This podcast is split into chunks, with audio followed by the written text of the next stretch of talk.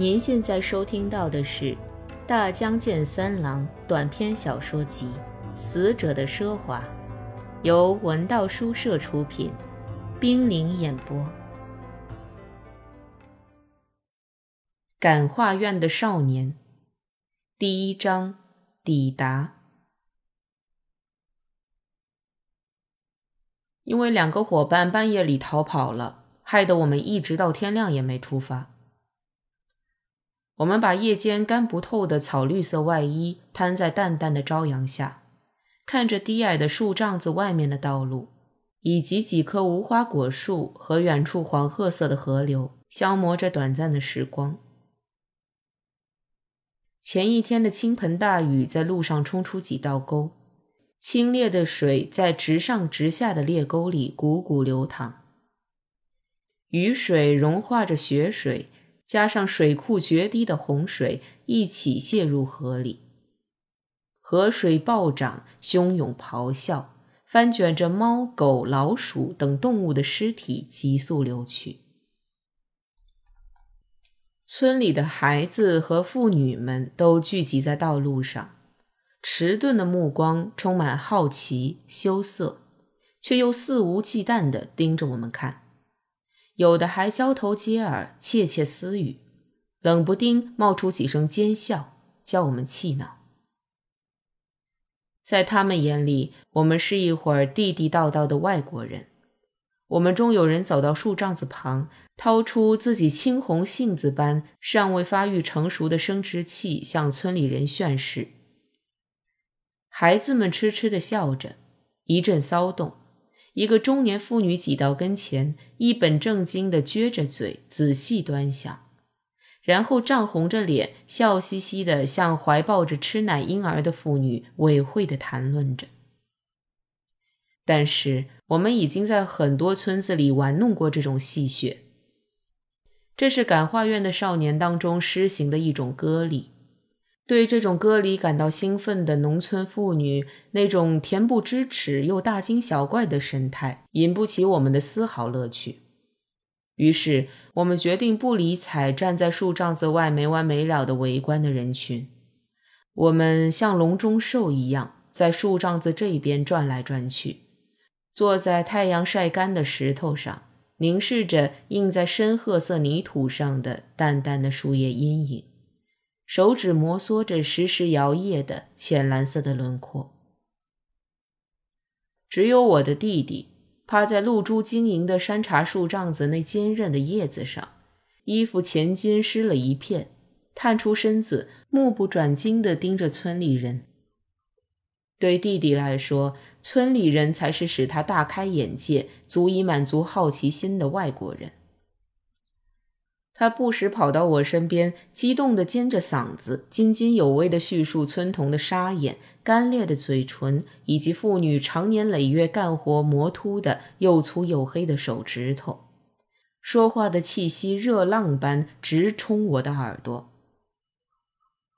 在村里人的睽睽注视下，我觉得他绯红的脸颊、湿润的双眸十分俊美清秀。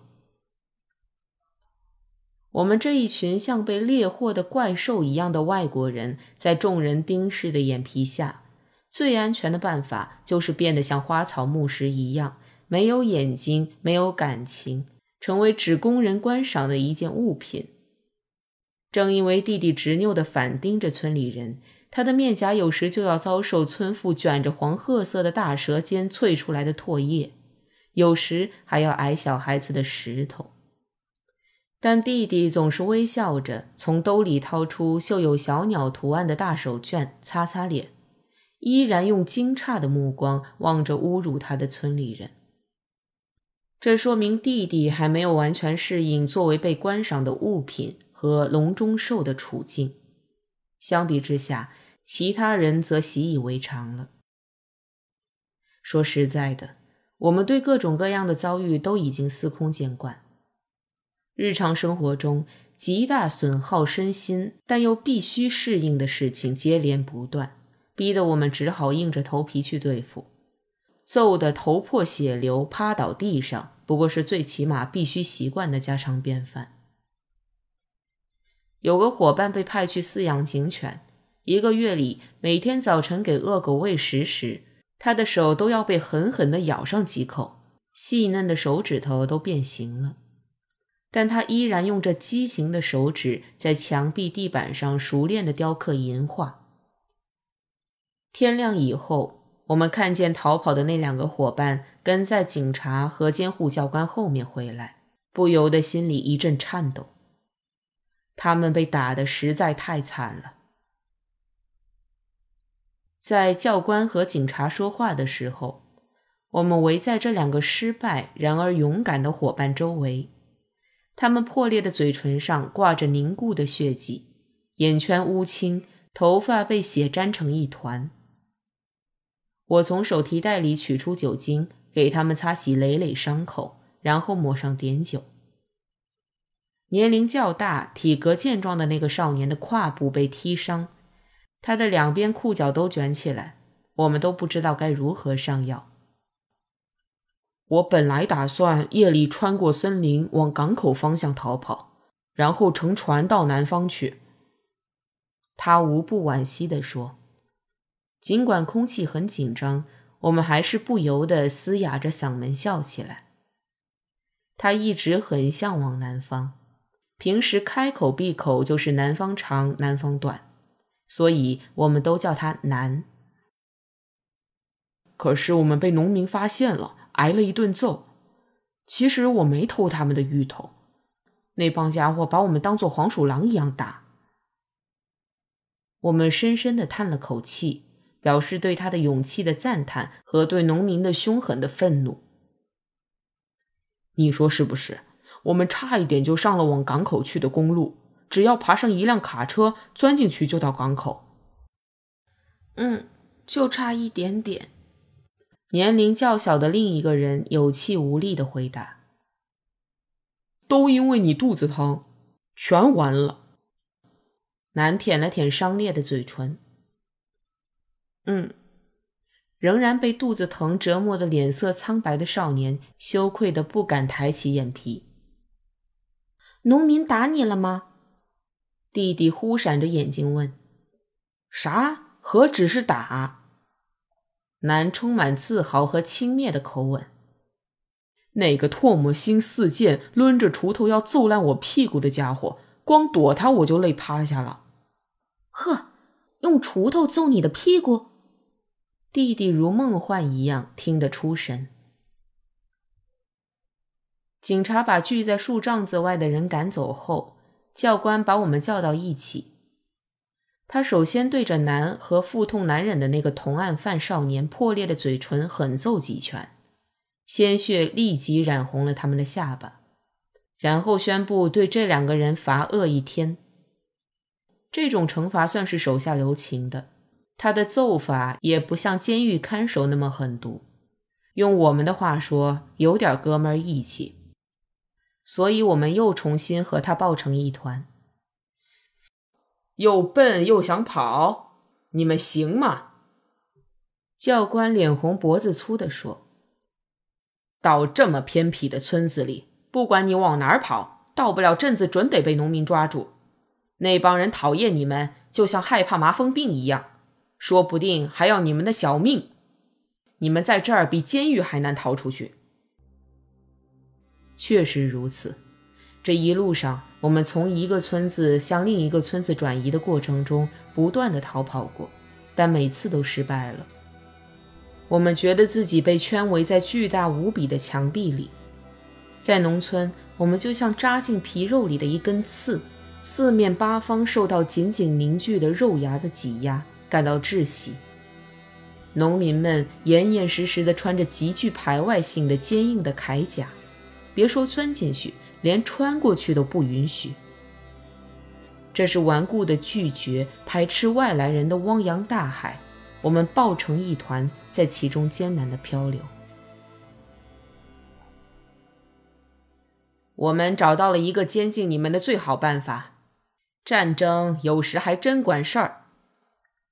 教官龇牙咧嘴：“我打的再狠，也不能把男的门牙打断吧？”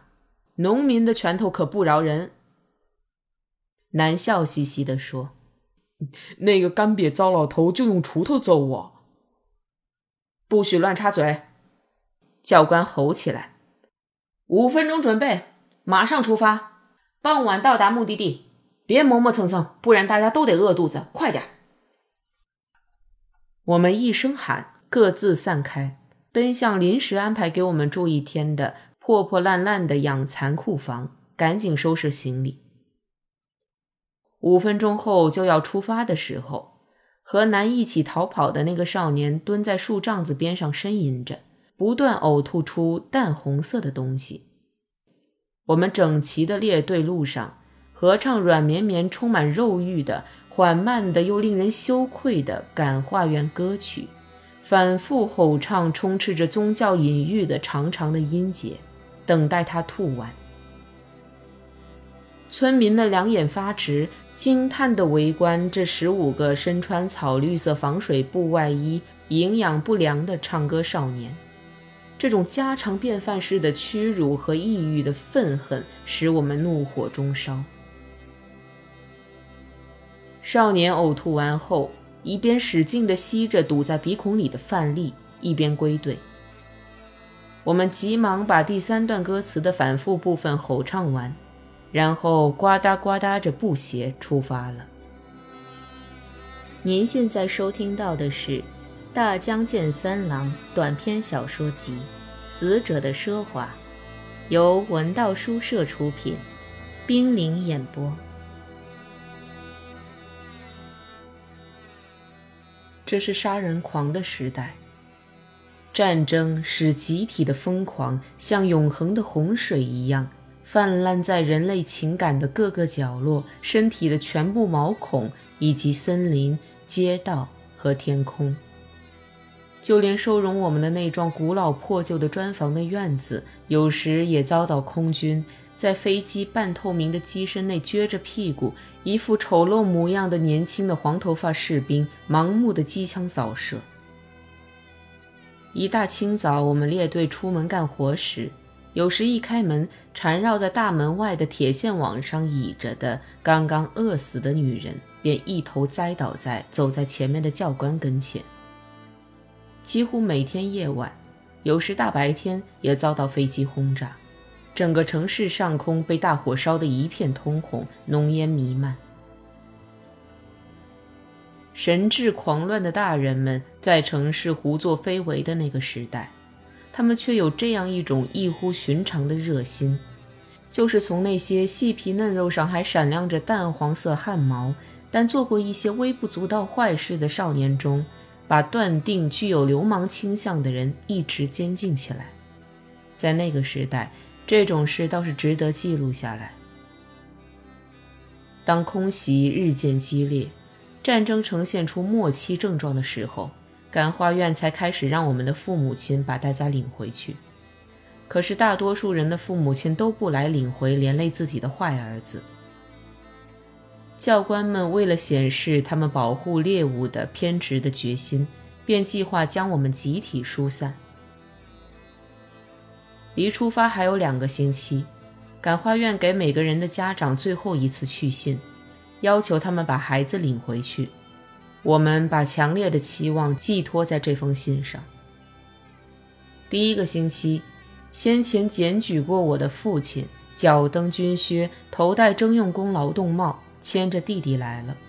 我一阵高兴，但是父亲说他一直没有给弟弟找到疏散的地方。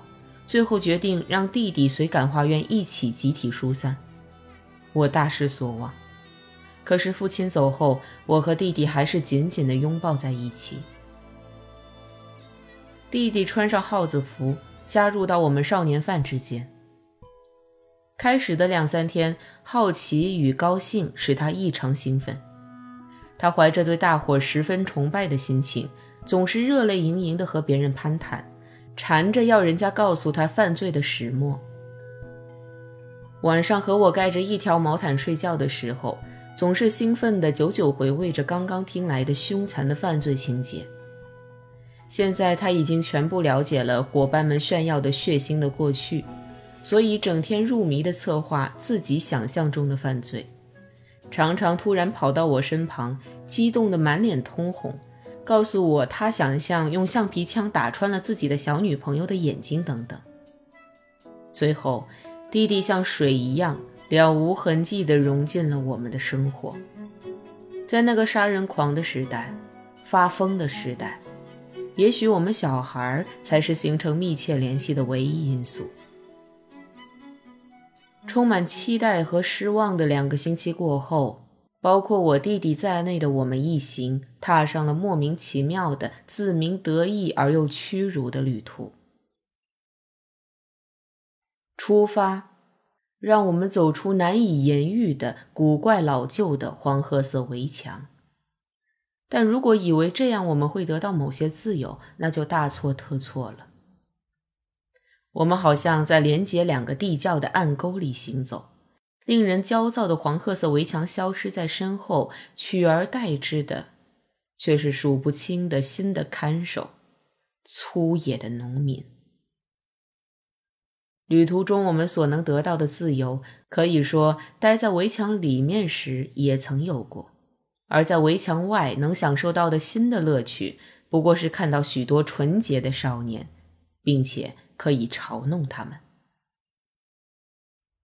出发以后，我们不顾惩罚，一次又一次的逃跑，但每次都在村庄、树林、河流、田野被凶狠恶毒的农民抓住，揍得半死不活的送回来。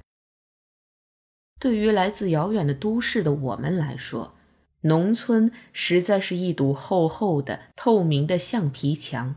即使钻进去，也立即被挤出来、弹出去。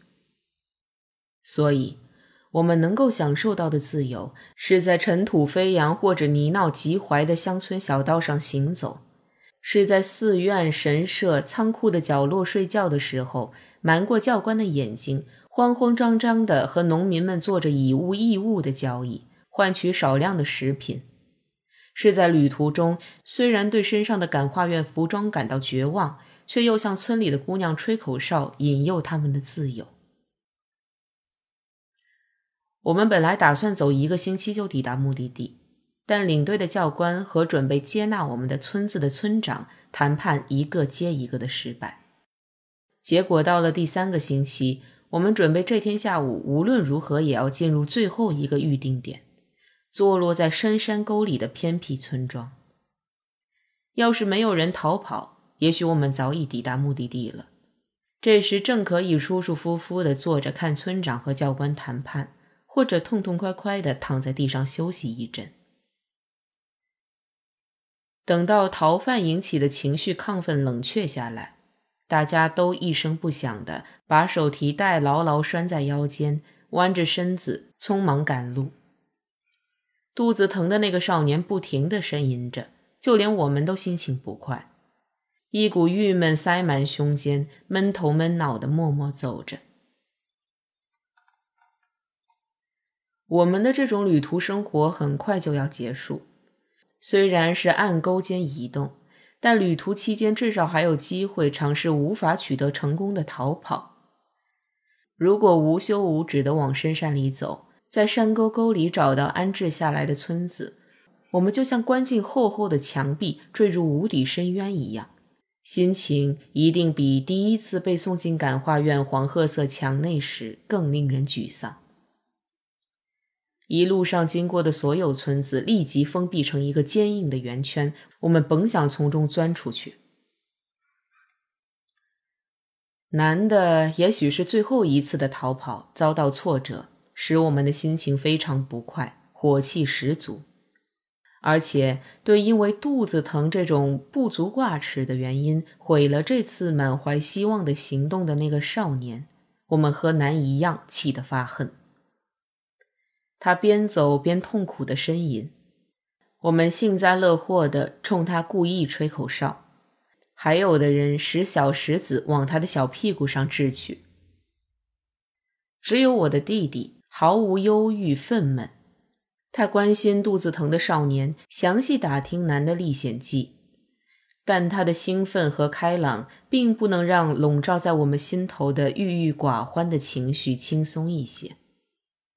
最后，当弟弟也走得疲惫不堪时，身上服装的颜色和式样都极其寒碜的我们这一群人，对着不时从道路两旁的农户中跑出来观看的农民、妇女、小孩，还有狂吠的狗，已经毫无反应，只是垂着脑袋，有气无力地走着。